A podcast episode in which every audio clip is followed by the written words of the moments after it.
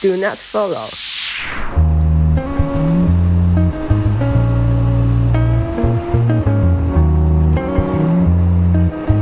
Hello，大家好，这里是请勿关注，我是小雨，我是竹子，久违的朋友。对，应该是在第二期我们聊宠物的时候，竹子作为嘉宾也来过。是的，上一期的节目，我们和几位乙方的小学生聊了一些大家在乙方工作的感受和进入乙方的这个经历。那今天和竹子这个乙方的大学生。我们可能会聊一些更多关于乙方团队以及乙方在招聘的时候可能会更关注的一些问题，帮助大家来更进一步的了解乙方的工作和，假如你想去乙方，那你应该要进行怎么样的准备这样的一些问题。好的。竹子先自我介绍一下你的乙方身份吧。对我是一个万年乙方，嗯，大概当了乙方一万年的样子。嗯，我没有甲方经验，嗯，一点点啦，一点点，一点点。但也是大甲，对，也是大甲方，嗯，对。但是我不喜欢甲方，我比较喜欢乙方。那为什么会这么坚定的选择乙方？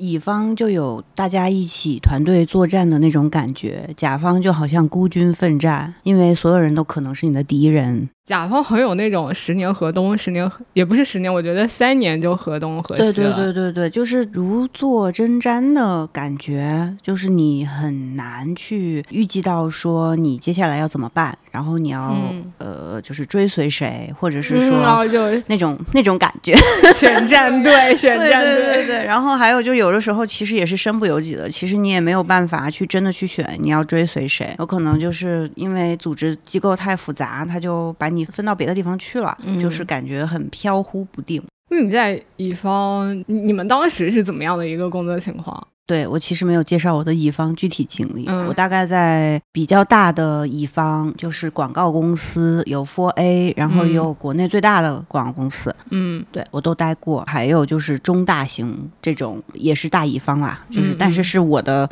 这个 Four A 的这个经历带来的这个一个延续，就是以前的老板他去了这个地方，然后我就跟去了，这样，所以其实我自己觉得，严格来说我也没怎么换工作。其实不管是甲方还是乙方，有一个很重要的就是碰到一个好的领导。对，真的是。嗯，需要很好的领导。就是我在最初的 Four A 的时候，嗯，因为是超级业内非常就是 Dream House 的那种地方，I know，就是很带光环，工资偏低，嗯，但是就很有热情，你想要在里面工作，他给你多少钱都要去的那种感觉。然后那个年代可能跟现在也不太一样，那个年代就是广告公司还有 Four A 这样的名字还是比较 fancy 的，就是大家都心之向往。现在可能觉得都是搬砖的民工那种感觉多一点了，呃。我在的那个公司，嗯，他的工资很低，但是大家的背景都非常的好。北大、清华是常见的，嗯嗯，然后什么传媒大学也很常见，就是这种很高级的学校都很多。怎么说呢？就是大家好像都不太在乎说我要赚多少钱，就是我来这儿就很开心那种感觉。之前的这种氛围感这么好吗？啊，对对对对对对对，真的是，至少可能是我过于单纯，我就是那种感觉，就是来了就很开心。那可能至少你当时在的时候是这样的，所以给你一直有了一个非常好的那种印象。就是其实很多我们那儿出来的人，大家都带着某种情怀，就是一直觉得啊，我是从这里出来的，我就怎么怎么怎么那种感觉，其实还蛮明显，因为可能公司文化氛围做得很好。嗯嗯，有很多礼物可以送给员工，而且都是现在可以，就是像 IP 周边一样，就各种各样，就是每每个季节都会给你送很多不一样的东西。哦，这样吗？对，就是每年的会不一样，然后大家都会很期待，然后就是带着那个 logo，比如说有时候送你一套盘子，有时候送你一个行李箱，然后有时候是给你一个定制的公交卡。哦。那你拿出去就是跟别人不一样，一看就是这个公司的，而且巨好看，而且拿得出手，特别拿得出手。对对对，就是以拥有公司的周边为荣。那你现在是自己带团队吗？对，算是吧。不管是在公司还是说目前的这种情况下，那你在挑选你的团队的候选人的时候，你会更加注意哪一方面的特质，或者是他有哪些技能？其实不一样，就是你在不同的公司会有不同的感觉。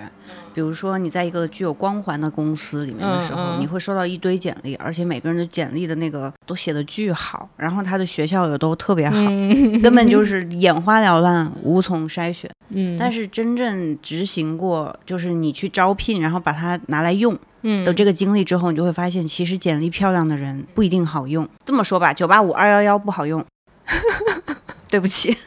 也不是啦，这个可能年代感比较强哈，嗯，因为毕竟我现在没有在大公司里面了，就是现在什么情况我不是很清楚，但是我那个的时候很明显。就是九八五二幺幺，尤其是北大清华学校越好，它就越不一定能够持久。实习生招进来，最入门的员工招进来，他们做的工作都非常的基础和无聊。我们又是一个广告公司，大家都会带着某种幻想来到这里。其实你做这种基础工作跟自己的幻想是差很远的时候，他就留不住。嗯。然后呢，再加上还有一个原因，就是工资很低嘛。嗯。但是大家消费都很高，老板会带着大家去吃好吃的那个东西的价格会。比你每天拿到的那个基本工资要高，有时候。那难道老板带你们去是大家 A 吗？有时候是 A，有时候是老板请，你不可能永远就是，但是他会把你的那个基准线拉高，对，你的消费水平就慢慢的被带起来了。对，这个是蛮蛮多的，所以其实有的人他就会觉得我不想在这里待，所以会很短时间待的。但如果从技能，比如说他的整个思维逻辑，他这种框架以及他做事学习的能力来说的话，很快，他应该会比我这样的会更快吧？不，你算很快的。就特别，如果他是学广告或者学新闻出身的，那他在这方面应该会更有优势一些。嗯，其实是这样的，就是聪明人他永远是聪明的，你教他做什么，他上手都快，嗯，这是一定的。但是他很快就腻了，哦，他很快就腻了，他很快就突然发现这不是我想要的东西，我不要做这个，我要赶紧走，或者我要去一个对我来说我更想要的地方。他不是那么的真的，就像他来的时候看上去对这个职位的渴望。后来我我其实很喜欢招那些简历看上去有，因为就是刚入职场的人，新人嘛，他的个学校可能没有那么好。就是不是最好的那些学校，可能中不溜秋，或者是更差一点儿。但是你把这样的人叫来面试，他整个人的那个状态、精神状态都是不一样的。他的那种渴望和想要在这里留下来那个决心，会比那些特别好学校的人那个东西一看就是要差很远很远。哦，嗯，而且这种人他们会更愿意留下来。就我还挺能理解的，就可能我抓住了这个机会，是我为数不多的机会。但是对于更好学校的学生来说，他是站在一个更高的一个台阶上面来挑这些，因为他觉得我有这个学历和文凭在，应该会有这种感觉。嗯，对，会有这种感觉。而且因为我当时负责的那个客户，嗯，就是需要时间来培养的，就是你必须得花一点时间去培养对这个客户的了解和认知。嗯。你再去上手，比如说基本的时间，你要真的上手了解这些事情，你可能就是要两三个月。嗯，那很多人两三个月就走了，我们要重新培养。对我来说，尤其是我当时的那个状态，就是我重新培养一个人，还不如我自己上亲自上手干呢。那你们后来的同事都是什么学校的？还会有九八五二幺幺的吗？你都不在啊？呃，也会有哎，但是我我印象比较深的就是，比如说北京本地学校的，但是那个学校没有那么好，嗯，但是那个那些人他们会在这里留的时间更久，而且因为基本上广告公司为了挣钱，嗯，人力都是复合运作的，对对，你要把人头卖到超过它本来能产生的价值，你才会产生更好的利润嘛，嗯哼，这种吃苦耐劳的人，愿意加班，愿意加班，而且并且不觉得这样很辛苦的人。就会最后留下来，他还愿意一直在这里的，那其实就是真的属于这里的人吧。那我们再说回来说，就是在乙方，你觉得一些很需要的技能和素质是什么？吃苦耐劳就别说了。嗯。我觉得可能，我觉得沟通是很重要的。嗯，就是你要跟你的团队成员沟通。嗯，比如说你是一个抗，这个很明显，尤其是有抗的技能，你需要跟设计沟通吧？你需要跟什么媒介同学、别的部门的同学沟通吧？嗯嗯，你还需要跟你的第三方供应商沟通吧？然后你还有你的客户要沟通吧？你还向上汇报跟你的老板沟通吧？沟通能力要很强。嗯。你要是能够把所有人都搞定，你怎么做的都不重要。对，我也觉得不。但是我们当时其实这个事儿还蛮明显的，因为我在那个 team 是一个要求专业技能有点高的，就是说对于你的所谓的专业性的这个能力比较高的，所以老板对于培养员工的这个专业性，就是服务客户的专业性要求是高的，你要达到某种标准。就是你要站在公关公司或者广告公司的这个层面，然后有非常专业的服务客户的素养。对，比如说我们那个时候被培训，就会被培训我们怎么写邮件。就是我我每次发给客户的邮件，我都要给老板看过。我当时运气是很好，就是我上面的直属，我明明是一个类似于 A E 的职位，嗯，就是 Associate 什么什么什么。然后我的老板是 D Director，就是我中间没有人了。对，然后他直接带我一个那么大的老板教我写邮件，教我呃写 Meeting Minutes，教我做很多事情，都是老板一手一脚带来的。这个我觉得还挺不容易的。我现在的领导他也是跟我说，他当时在某四 A 的公司的时候，他们德国还是法国的一个 VP 级别的。一个老板来教他一些可能相对来说比较基础的东西，所以他整体的功底啊，不管是文字啊，还是各种管理的这方面的能力都非常的好。嗯，包括他说他的 VP 教他说，你可以通过 Excel 去管理你的工作日程，嗯，以及嗯怎么样去管理你的客户，这种就觉得整个专业性能都非常的强。对，其实真的就是我们那个年代就是这样的，就是你必须从这种最基础的东西做起来。嗯嗯，我就记得我当时先开始写的邮件就是一塌糊涂，嗯，没有逻辑，然后也不知道自己在说什么，就那几件事儿死活说不清楚。嗯，对，然后我老板他教了我很多东西，而且我们当时用的那个邮件客户端特别的智能，不智能。对，就是你写的所有的内容是要不断的回车才能自动换行的。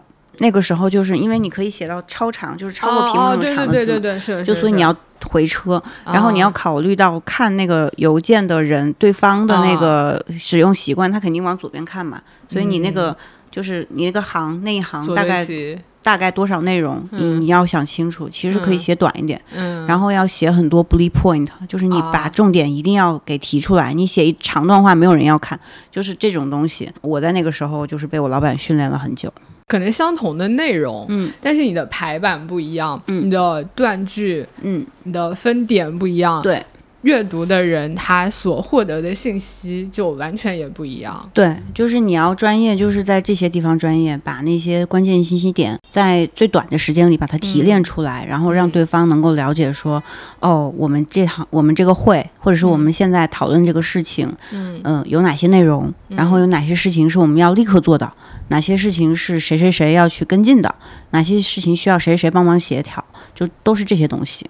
那这些是非常细节、很小的点，可能有些，嗯，我觉得有一些领导他不一定会教你，或者说他自己可能也没有意识到这个事情了。对，但是我们那个时候就是这个事儿对我来说特别重要，因为我真的就是很头疼，每次啊，开完会搞完一个事儿就是一头雾水，我不知道怎么办啊。嗯，哪件事情更重要呢？哪件事情？怎么？那就是不就是这些这些吗？就是就是真的是手把手的教。嗯，我觉得还真是挺好的，能碰到一个这样的老板。是的，嗯，我昨天跟他们录音的时候，我还在说，他们问我为什么从甲方到乙方嘛，而且从一个大甲。其实真的，我感觉在甲方的前三年，就我在甲方待了三年多吧，嗯，多一点。然后但前三年，我跟的那个领导其实都没有给到我一个。很好的在职业上的指导，以及在岗位上的指导，就是所有的一切是靠我自己去摸索，或者是靠我自己去问，嗯嗯，跟同事交流，这样等等，才慢慢自己一点点点积累下来。但这样的进步就很慢，就是你刚进入职场，然后没有人去带你，你可能有的时候你觉得能摸鱼，你就摸鱼了吧。我觉得很重要的三年的时间稍微有一点点浪费了，但也不能说完全浪费，因为在甲方，尤其是大甲，它还是有很好的平台和空间，让你去长见识是能有的。嗯，我一直到后来第三年马上要走了的时候，我才换了一个 leader。嗯然后那个 leader 他短暂的带了我一个季度吧。嗯。呃，因为他也是兼任了我们部门的总监的那一种，然后他就跟我说，他说小雨，如果你要是早在我部门的话，你应该会比现在成长的好非常多。嗯，我觉得我跟你工作的时候，我觉得你还挺挺挺上手，都挺快的呀。工作太简单了吗？我们其实那会儿一起做的事情，也主要是在沟通上吧。嗯，对，沟通可能我自带的吧，可能不会说有很大的困难。但是在一些，比如说我在跟你一起工作之前的所有工作内容上，我很少去做汇报。嗯，所以做 PP 的能力是，就我们认识之后，我们就从那之后我开始到现在慢慢练出来的。我有点想看。待会儿给你看。不不，我好像有限的记忆中记得你写过 PPT，确实对你来说有点就是肯定没有经验的感觉。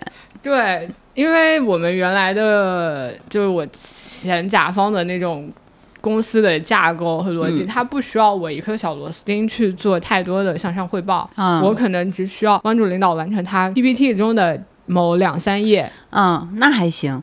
把我自己的工作做一个汇总给到他哦，那还行。对，嗯，他也会觉得说你这样做不太好，你可以看看那个人做的，但他不会告诉我你要怎么做。对，那我就去看那个人做的时候，哦，他是通过数据来展现了一些结果什么的，你自己去悟。对对对，他不会告诉你说你这个地方哪里不好怎么改，因为他自己也不知道，他只知道那个人的是好看的。但是你知道很可怕，就是我的老板，就是我的第一个这样的这个老板，对我特别好的，嗯。他其实非常的严厉，嗯，就是他不会告诉你怎么改，他只会说你再去写一遍或者是什么的，然后你就我当时整个人都不太好，就是很紧张。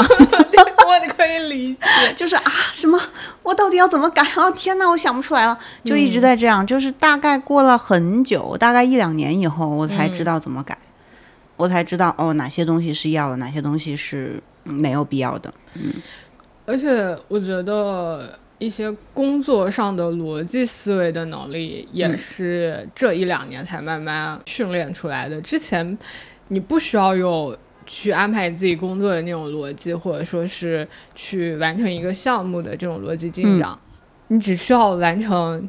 一整个任务中的其中一环，嗯，是的，你你一步步的去 follow，然后去把这个事情做好就可以了。对，但是当你独当一面的时候，你就需要干这些事情了。对对对，是的，而且现在更多的工作会需要我站在一个相对策划或者是小小组长的这种角度去思考，我这个项目我们要怎么做。怎么样去提一个比较完整的方案？这种的话，就你整体都需要在线吧？嗯，是的，嗯，是需要在线的。其实对我自己来感觉，说乙方的得到的锻炼还是会比甲方更多一些。嗯，我在很年轻的时候当乙方，我真的有一种感觉，就觉得甲方都不干活儿。对。甲方说：“我想要一个什么？对，我想即我得到。对，然后完了之后，完了之后，好像他们提的东西都非常的扯淡。就是我在想啊，你知道你在说什么吗？就总会有那种那种感觉。但是可能就是随着这个在职场上待的时间越久，就知道这个工作的复杂性，你就知道甲方他们在做什么的时候，就有的时候觉得嗯，也要理解他们。”而且我觉得还有一个问题，就是要透过一些他提的问题去看他本质的一些东西。他现阶段他为什么会提这个需求，以及他提这个需求他最终的目的是什么？因为有的时候甲方也是去揣测他老板的意思。对，而且有时候有很多时候他要的一个东西，嗯嗯，你要去发现那个核心问题的时候，你就会发现。其实并不是他说的那个东西，对，就是你得去帮他翻译，然后帮他去转化成他真正想要的东西，然后或者是你可以主动 offer 说我能给你一个什么，嗯，因为我们当时的那个工作的方式，嗯。呃是按年框来报的，嗯，就有一些东西是给框架里的，但是我们的那个部门它就有很多项目服务项目都是 out of scope。在一个框架里面要写的，所以我们都很有那个意识，就是往 out of scope 那方向报，这样就可以多收钱。有要么有些东西框架里面东西不想做，那我们做个置换，你这个可以抵消哪几个 quota？对对对，反正就是得有这样的 sense 啦。嗯嗯，我一开始其实也没有，有的时候就是客户找我的时候，他会他有时候不会直接找我领导，会来找我，可能就看我菜，看我好捏，然后跟我说我想要一个什么什么什么。我有时候觉得，嗯，这个东西好像还挺简单的，就是可以答应。然后我答应之后，我领导说这个又不在我们的服务范围里面，你不要答应了。以后。这个东西很重要，很重要，尤其是大乙方，就是尤其是这种带着很大的这种合同的合同的这个 Four A，他们就是他们在 Global 这边就已经把一些框架搭好了，然后我们再去跟他们就是中国对中国这样子去谈的时候，那些服务范围是必须得了然如新的，因为客户提出来的东西一不一定在那个里面，是，而且我们每年我们每个季度报的价都是，比如说有几个报告。有几个对对对分析，大概是有数量的。这个模板延续到了现在。对，就是这样子的。就是你必须得告诉他说，你这个季度里面你只有这些服务范围，你没有更多的东西了。就除此以外，你还想要别的东西，那不在这里面，你就得额外我们再谈一张合同进来。嗯嗯嗯，在乙方真的是会把钱算得很明白。对我做什么事情在不在这个框架内，我不能白干。对，是这样的。嗯。嗯，但是当你变成一个小乙方，当你开始以这个公司或者是独立团队的身份去跟客户谈的时候，当你的客户也不是很大的时候，嗯，这些框架反而也会阻碍你们之间的沟通。这么说，展开说说。我假设哈，就是我们以前工作模式就是这个合同里面有这些东西和这些东西，嗯，大概几个报告、几个内容，然后你就按照算多少钱什么的。它的前提条件是说我们在 Global 已经有了框架协议，嗯，然后呢，我就知道你这些预算就是要给我的，嗯，然后你们今年的预算大概是多少？我们大家彼此双方都了然于心，嗯，然后这个钱也不都是都不是进到自己兜里的。其实就是公对公，我们大家彼此拿的都是工资，对对吧？所以你那个谈的侧重点一定不一样。我们大家都会本着说，大家能够愉快的结束这个 conversation，嗯，然后我也不为难你，你也不为难我，尽量的哈，嗯，那个。把把事情完成就可以了，对不对？就是是这样的一个逻辑，就是我去跟你商谈说，我们合同里面有这些，我只能给你这些，额外你得再去申请要钱，这是可以的，是好弄的，他就去申请就好了，反正他有那个规定的既定的流程去做这件事儿就行了。但是在一个你，比如说你自己承担起了这个所有的事情前后，你没有上面没有你的靠山了，就是没有老板了，也没有，你就自己去独立当一个团队去，跟你这个客户谈的时候，你为了拿下这个客户，其实你是要吞掉很多不公平的事情的。就是当他说我想要一个什么东西，然后他还没有给你钱，这合同还没有签订的时候，你要不要给？嗯，其实，在这种时候，你没有办法像以前那样考虑说，就是没见着合同我不干活儿。嗯，或者是这个东西它是在超出范围之外的。比如说，我们以前是可以跟客户去说，你这个东西方案我给你了，你就应该是按照。比如说，可以算在那个合同里和 A 合同和 B 合同，可能我们同时有两个合同。嗯，你现在给的那个东西，我们算在 A 合同里面，或者是 B 合同里面，反正都是都对自己有利，对客户来说无伤大雅。反正有两个合同在。对对，但是对于现在的情况来说，嗯，常常的东西是我要给你的一个东西不在我们的 A 合同里，但是 B 合同还不知道在哪里，或者是客户也没有办法，然后客户又找你要了，然后你为了有这个 B 合同的机会啊，然后你得你还是得把这个东西给出去。那你其实这个方向就不太一样了。然后呢，这其实也能涉及到很多东西，就比如说，你想 B 合同我还没有确定，我要给出去一个东西，嗯，我现在给出去这个东西的专业性和这个东西它的完整性，是不是？我要给到什么程度？我过去，比如说我们本身代表着是个大的 Four A 的品牌，我当然是要给保证给出去的每个东西都是特别完整的、牛逼的，对。看起来是漂亮的，嗯，对。但是你在这个合同还没有确定的时候，你要给到他的东西，怎么样让他觉得你有价值？但是你又不用花更多的功夫把它做的过细，因为还没有敲定嘛，嗯，是吧？对，就就会有这样的一些问题存在。那你现在自己带独立团队和原来在，比如说在 Four A 里边，嗯，你觉得除了这些之外，还有什么是比较大的一个区别呢？现在有 AI，嗯，是，嗯，但是其实我也有一个嗯思考，我可以，我们可以来探讨一下哈，嗯嗯，就是我我觉得 AI 是可以代替很多就是 Junior 员工的那些技能的。天哪，就代替 Junior 了？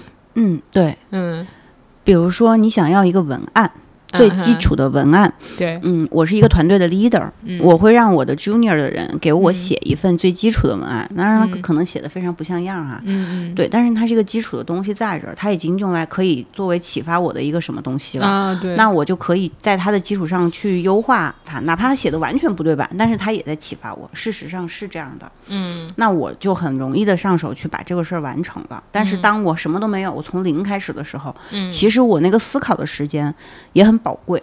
嗯，对吧？嗯所以，嗯，它其实是一个无形的时间，哪怕你没有看见产出，你那个时间还是要花掉的，就是你想的那个过程。嗯哼，那就是 junior 的员工，他给出来的东西货不对版，你也要接受的。Chat GPT，它至少给你的那个东西是在点儿上的。嗯，对，它能把框架给你弄出来，它能把基础的东西弄出来，你可以在这个基础上去加工它，然后去把你知道那个点弄出来。但是如果你请一个人来，你至少得教会他这一些东西，那这个学习的时间对于每个人来说就不一样。是，还有很多就是新型的工具啊，比如说我一直在给你推荐的那个作图平台，嗯，那个就是有很多模板可以用嘛。我们那个年代是没有的，但是我们那个时候有很多 PPT 可以用，就是公司自带的 PPT 啊，对，就是用一些现成的东西去改，这个是可以的。我记得有一次，就是在不是第一份工作了，就是往后面走的时候，就遇到一个事情，我觉得还挺值得拿出来讲的。嗯，就是一个客户，他当时把一个作业交给了我们的团队和一个小 vendor。嗯，我们的团队就是说我先给你出个 layout，嗯，然后你确定了，我们再给你把它细化成一张海报。然后那个小 vendor 直接给了他三张海报，嗯，而且价格是我们的一半。好气啊！对啊，就是小团队有小团队的灵活性，小团队有小团队不需要就是做那么复杂的这种流程，它就是对于一些客户来说，它就是有它的作用的，就更快，成本更低，做一些比较简单的一些东西。对，你想他出了三个风格完全不同的东西哦，嗯，他们老板自己就呃把海报就上上阵了，就拍了，就把那个海报亲自拍出来了，嗯，还还带摄影呢，牛不牛吧？哇，嗯，当然了，老板颜值也很高。嗯，如如果是 A，我想我就我我是一个甲方，嗯，然后我说我三天之内我想要一个发布会的海报，嗯，那这种是你们会答应的吗？还是说呃需要我我需要走一个流程去做一个申请什么之类的？我们会这样做，就是我们会同时进行，嗯，肯定是有一个特批流程的。这个特批流程就是你可以直接去跟那个创意说我要这个东西，嗯，然后这个前提是这个 brief 够清晰，嗯，这个事情我们不会再改了，因为你只有这么点时间了，你也干不出来更就是来回改的这些事儿，对吧？其实是有一些共同的认知在的，这是这是一个比较重要的前提条件，嗯，然后呢，我会去想办法去让他们就是负责拍板的那些老板。嗯，比如说让我的老板，就是我们 team 的老板和对方 team 的老板双方确认这件事情，嗯，就是留下记录，这很重要，嗯，就因为你是一个不合我们常规的合作模式的一个一个需求，然后我帮你完成了，也许是给人情也好，或者是我们走了特殊的什么流程也好，帮你完成了它，那这个东西是得有记录的，嗯，它就算不能变成一个实质的。就是带着金额的一个额外的附加的费用进来，嗯，它至少多一个人情在，嗯嗯，是的，对，所以就是这个事情也是可以做的。那你之前有没有做过哪一些客户或者是一些 case，觉得特别有趣、印象深刻，跟大家分享一下？记忆比较深刻的事儿，嗯，我可以分享个几件给你吧。嗯，就在我最开始的时候，那个有一个客户。特别的刁蛮，他特别刁蛮，然后他什么都不懂，反正就是我本来在在我们做的那个项目里面的事情来说，嗯，所有的事情的，就是我对那个事情的知晓程程度，嗯，肯定是碾压他的，嗯，但是人家是给钱的嘛，嗯，他会一直问你一些问题，说你怎么没有做这个，怎么没有做那个什么的，嗯，那段时间我压力有点大，嗯。然后我回答不上来，是因为我觉得他太无理取闹了。嗯，这个事情的具体内容我不知道怎么讲了，反正就到这儿吧。反正大概情况就是这么个情况。嗯，然后我当时就哭了，电话中，就跟他的电话中就哭了吗？对，有点儿就是有点儿憋不住，有点憋不住，就是我觉得这个事情那个就你太无理了，这个事儿不对什么的，类似于这样，就是我已经做了很多很多了，类似于那种感觉。后来呢，就反正也去跟我老板聊了，嗯，然后嗯，反正那个客户因为我哭了，可能。啊。他也可能知道自己有点无理取闹了，后来对我就特别 nice，就是，但是那个哭其实也不完全是哭，就有点像生气的那种，就是你让他知道这是一个不正常的情绪的沟通，而不是一个正常的不带情绪的理智的沟通，因为那个客户本身就很情绪化，嗯，所以呢，就是你要对对峙情绪的时候，你就用情绪对峙情绪。所以我们在那个时候常常有一招，就是要用发脾气，用不一样的情绪来对峙客户，这招是有用的。老板也曾经教过我，就怎怎么说可以教一下我吗？我给你，我可以给你再讲个案例。嗯，我们那个时候有一个长得甜美可人的老板，啊哈，真的就是甜美可人。他是个台湾人，说话还很嗲，嗯，就是眼睛还大大的、圆圆的，超可爱，嗯。他对客户说话一直都是和颜悦色，而且又是嗲音，你想想，多么的让人觉得。嗯，人畜无害。嗯哼，对，但是他会有生气的时候。嗯，当他生气的时候，客户不敢说话。嗯，会同意他说的一切条件。嗯，但这个跟金额不没没关，只是说这些事情的安排你不应该这么安排，这样要求。嗯，对他会在那些时候用这一招。嗯，然后我们在去看客户、去找客户的路上，因为在同车嘛，嗯，几个人，然后他就会说：“哦，我有时候会用这一招。”他还特地的分享了这件事儿。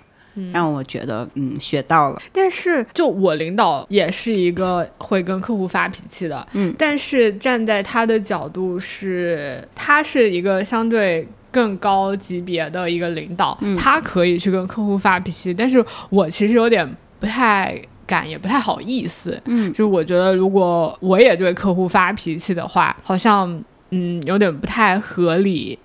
而且客户会觉得说，你领导已经脾气这么大了，怎么又来一个脾气也这么大的？对，所以在这个时候，你就必须得观察这个事态发展是怎么做的。嗯，比如说，呃，你领导已经跟客户在这今天的这一场上已经发过脾气了，嗯，那你就应该软萌一点。我老板就是他，他的嗯他的打法就是，就是我领导是就是是一个角色，我是一个角色。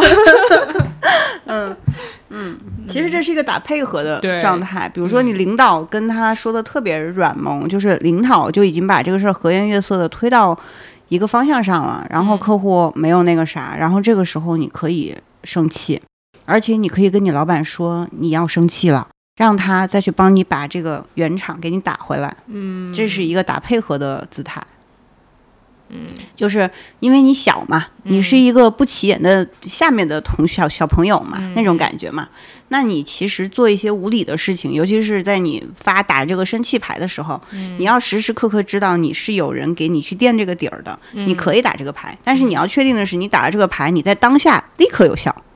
就是你对接的那个人，那个客户，他就是立刻有效的。就是你生气了，然后他就立刻不敢瞎提要求了，这个事儿就停了，是可以的。然后最后再让你老板去，比如说在一个别的事情里面，就是说，哎呀，小朋友不懂事啊，不啦不啦不啦的，把这个事儿给你圆回来，是可以的。嗯，那一般我们是我们领导是打这个，嗯 嗯，我到现在还就是不太跟客户会有急眼的时候，嗯。那就得看这客户对你的要求是不是无理到一定程度。他就我如果觉得无理的话，我就去跟我领导说，然后我领导就会替我出头。哦，那也可以啊。那你们也达成了一个模式，其实也不需要说一定要按照某种方式来嘛。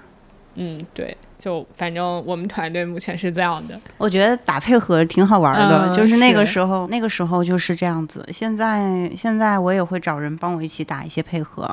对，因为一个人其实是很难扮演多个角色的。这时候有多个角色在的时候，嗯，你就能把一些压力给释放掉。那这其实是属于就是客户管理的这一个部分。对的，对的，嗯嗯，还有没有其他的客户管理的技巧？客户管理的技巧啊，就是有一个 team 的人，嗯，就有的公司会这样安排，他会有一个叫销售的部门，但是你知道广告公司的销售，嗯嗯，他就是专门陪吃饭喝酒的。来去满足这个客户的这一部分的需求。嗯嗯，这是一些公司会出现的一些这种人员上的配置。嗯，但是比如说像这种 4A 的公司，它可能是没有销售这个岗位的，因为尔康自己就是销售，只有你自己在做客户业务的时候才知道怎么向上销售。嗯，尤其是当你有很多稳定客户的时候，嗯，这种就是拓客的这种事情不需要做。嗯，嗯，那个角色就是在尔康手里嘛。这个时候就是会有一些歪门邪道的技巧可以去参考，比如说声音特别好听的男尔抗，去对这些比较刁钻的女客户，还有就是嗯那种呃男客户，当然就是女客户了，软萌女客户。但是当然这个这个不不涉及到任何的这种性别之间的呀，也就是说。阴阳调和，嗯，反正就是我们以前有一个，也是因为我们那个公司当时很多台湾、香港人，嗯对，就有你想讲话讲的好听的这种这种南方人，他说话就是带着一种稳定的气质，对，就让客户没有办法发脾气。不好意思，我没有。嗯。然后还有一些具体的管理客户的方法，就是要在具体的事儿上磨了。嗯，比如说你给客户的那个预期和你去承诺给客户的那东西，嗯，永远你要让你要给自己留一手，留一个余地。就是你给你说你要给，就拿时间来说吧，嗯，就是你心中的 deadline 是说你觉得星期五能给他，嗯，你一定要说下周一。对。是，特别是那种碰到周末的，我们一般会星期五的时候先出内部出一版，如果觉得有问题，周末还有时间给自己再调整，然后等到周一再给客户。有时候报方案的时候也会，就是看客户他当下要这个方案的情况。如果是比较初期的话，那可能我们不会把所有的 idea 都给出去，对，可能会留那么一两个，嗯。比较花钱、比较贵的，但是又很厉害的那种放在后面。是的，等到客户这个方案他确定他会做了，然后他想要更进一步的往，比如说 CEO 级别他去汇报的时候，那我们再把这个 idea 再加进去。那说，哎，这个事情其实我们还可以再这样做做做，怎么怎么样搞？这节目你的客户会听吗？啊，不会，我老板都不会听。对我们也会有这样子的一些操作，嗯，对，嗯，而且还有的时候是这样的，嗯，有一些客户他很急，嗯，就是说你跟他说了一个时间点，你交这个作业，嗯，哎，明明那个时间点是星期五，嗯，他星期三就开始问，或者星期二就开始问，你该怎么办？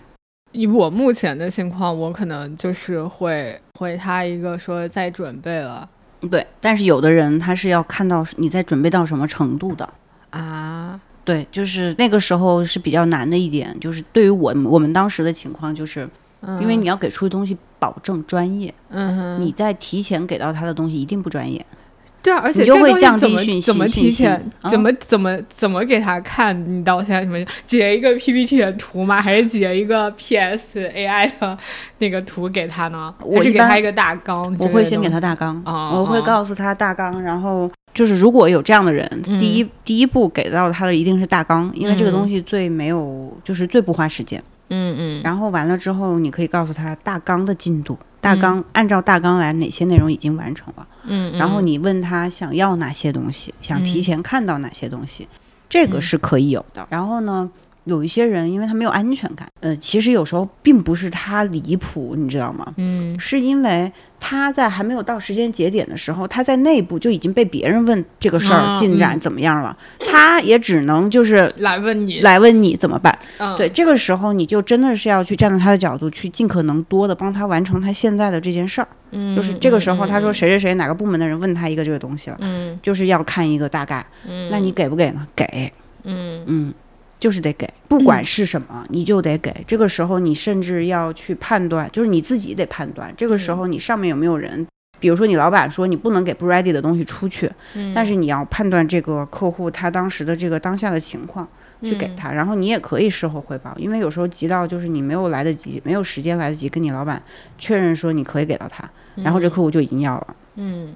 然后这个时候你是可以去通融的，但是是需要跟客户建立起一些信任的沟通机制，你才能去给到。是，但还好，因为可能我现在的客户比较单一，并且我们合作的时间比较久了。嗯，他知道说我们答应了这个。Deadline 是什么时候会给？比如说我们在周一的例会上说了，哎，我们周三会给一个东西。嗯，他最多周二会来问说，哎，这个东西明天能不能有？对。然后我说差不多了，这是信任，这是已经有信任基础的客户会这样。是的。反正我记得去年的时候，我服务的一个客户就是这样的，就是我说好了星期五给你东西，星期三就开始问。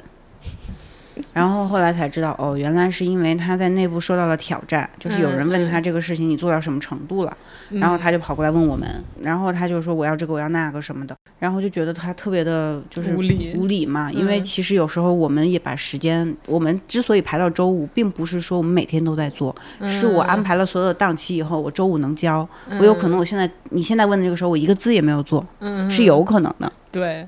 对吧？但是比如说，你就要是能够跟他多建立一些这种信任关系的时候，嗯，你就可以知道说他现在要的其实是啥，或者别人在问他的其实是啥，你能不能就是在帮他先解决目前对先解决这个问题，然后他就没有那么的嗯奇怪了。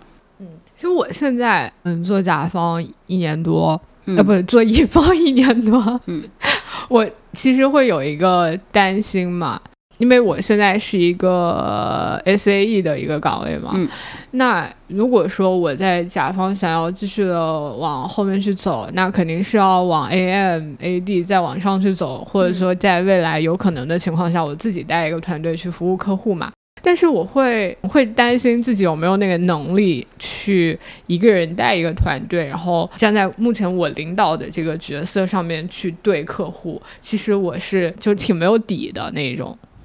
但我是可能担心这个问题有点太早，我觉得你可以啊。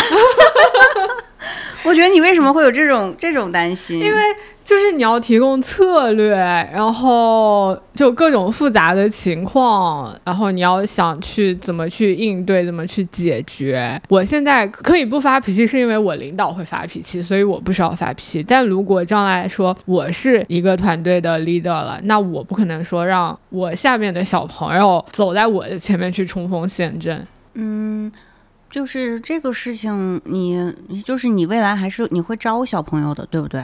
啊，那肯定。对，然后你其实第一步工作就是晋升路径，这个行业的晋升路径一般来说都是，当你往上走的时候，你会需要招小朋友来做你之前做的事情。嗯嗯。你第一步想的是你怎么样把你手头上的事情让别人帮你完成，并且完成到好，这是你的第一步。嗯。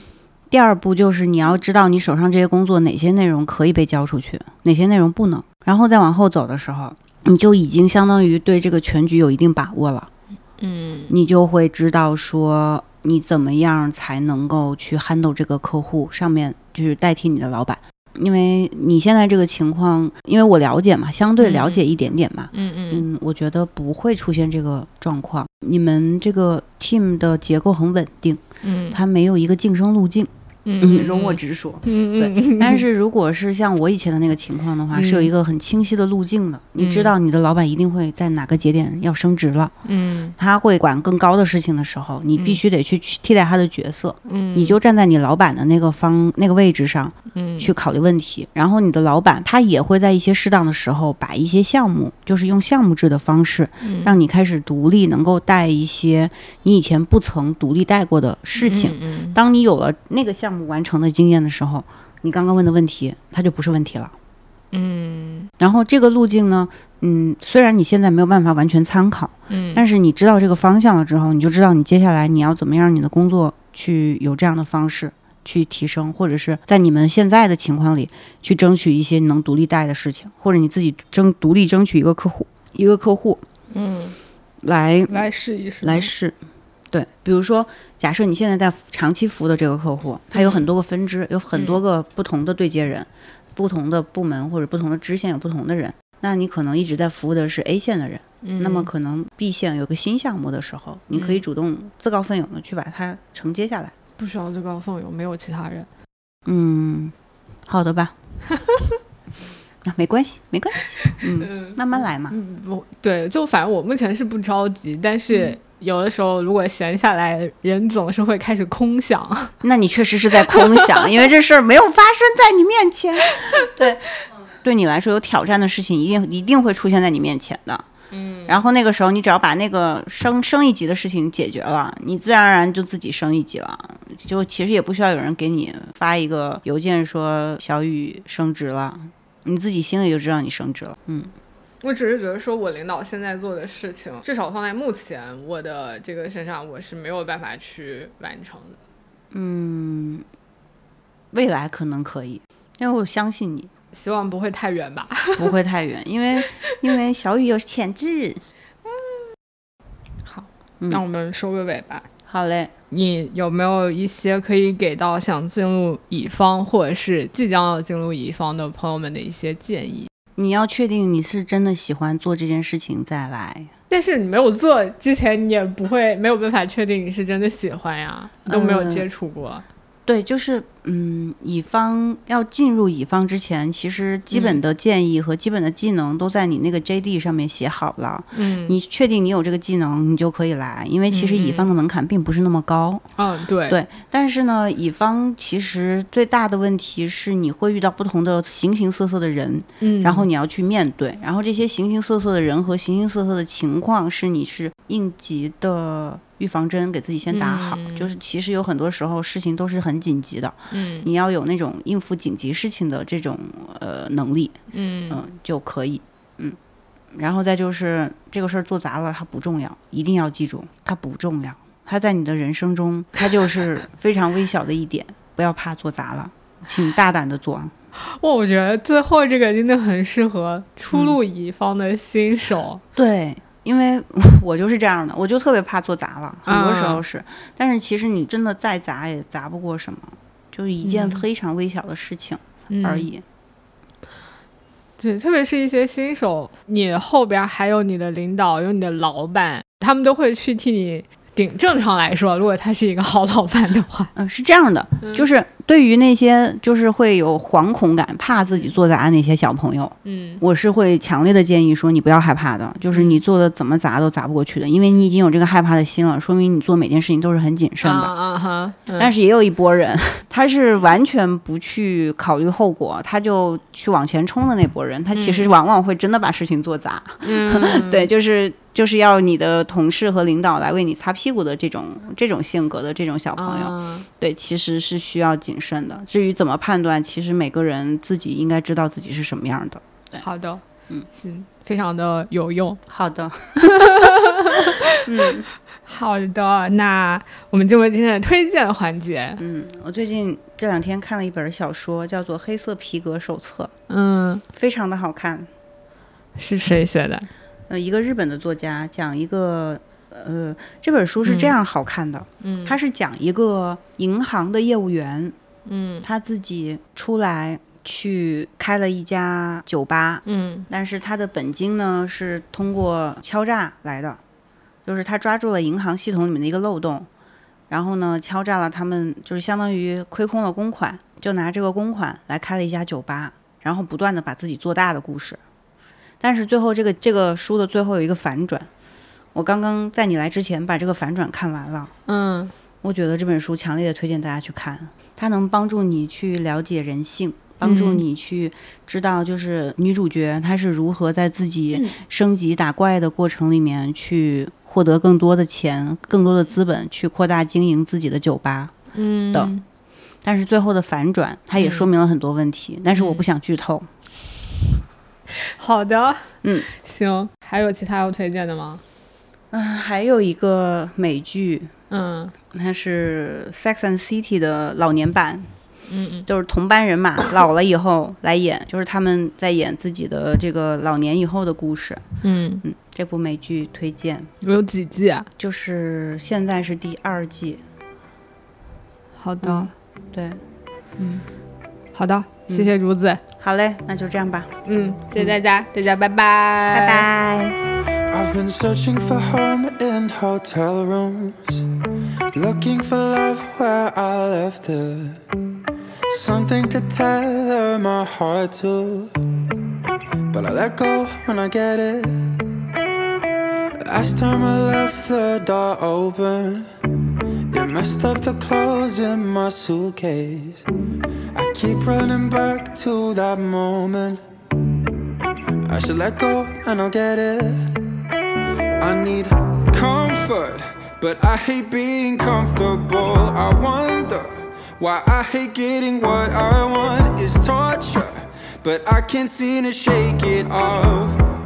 Shake it off, shake it off. If I could retrace my footsteps to see where I lost my direction, then maybe we'd never look back. Cause you push and I pull back, and you know I wish I could change, but if I don't blame the past, I'll break this anyway. Cause if I could retrace my footsteps, it'd be me, and I know that. I need comfort, but I hate being comfortable.